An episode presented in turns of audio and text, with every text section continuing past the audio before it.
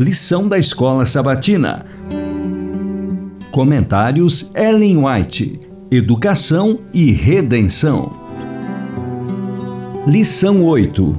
Educação e Redenção.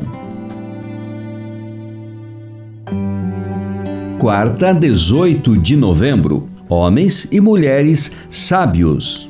O nome de Jeová foi grandemente honrado durante a primeira parte do reinado de Salomão. A sabedoria e justiça reveladas pelo rei deram testemunho a todas as nações da excelência dos atributos do Deus ao qual ele servia. Por algum tempo, Israel foi a luz do mundo, revelando a grandeza de Jeová. Não era em sua notável sabedoria, em suas fabulosas riquezas, nem no vasto alcance de seu poder e fama que estava a verdadeira glória do início do reinado de Salomão, mas na honra que ele levava ao nome do Deus de Israel, mediante sábio uso dos dons do céu. Ao passarem os anos e crescendo a fama de Salomão, ele procurou honrar a Deus aumentando sua força mental e espiritual e constantemente repartindo com outros as bênçãos recebidas. Ninguém compreendia melhor do que ele o fato de que havia sido pelo favor de Jeová que havia recebido sabedoria e entendimento e que esses dons tinham sido concedidos a ele para que pudesse dar ao mundo o conhecimento do Rei dos Reis. Profetas e Reis, páginas 32 e 33. Se a influência de nosso colégio for o que deve ser, os jovens que ali são educados serão hábeis em discernir a Deus e glorificá-lo em todas as suas obras. E enquanto estiverem empenhados em cultivar as faculdades que Deus lhes concedeu, estarão a preparar-se para prestar-lhe mais eficiente serviço.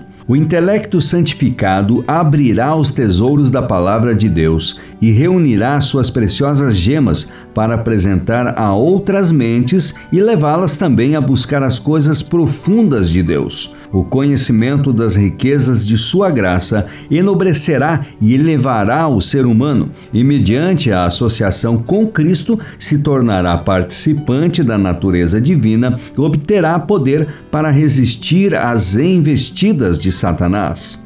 Os alunos devem ser impressionados com o fato de que o conhecimento sozinho pode ser, nas mãos do inimigo de todo bem, um poder para destruí-los. Foi um ser muito intelectual, aquele que ocupava alta posição entre o exército dos anjos, que finalmente se tornou um rebelde, e muitas mentes com excelente conhecimento intelectual estão agora sendo levadas cativas por seu poder.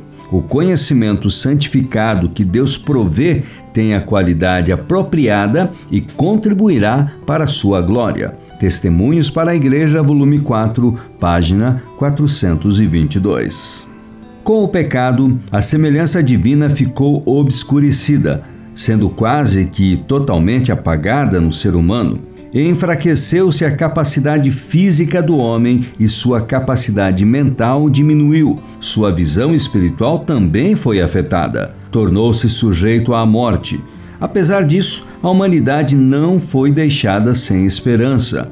Com infinito amor e misericórdia, foi concebido o plano da salvação, concedendo-lhe um tempo de graça restaurar no homem a imagem de seu autor, levá-lo de novo à perfeição em que fora criado, promover o desenvolvimento físico, mental e espiritual para que se pudesse perceber o propósito divino de sua criação, essa devia ser a obra da redenção.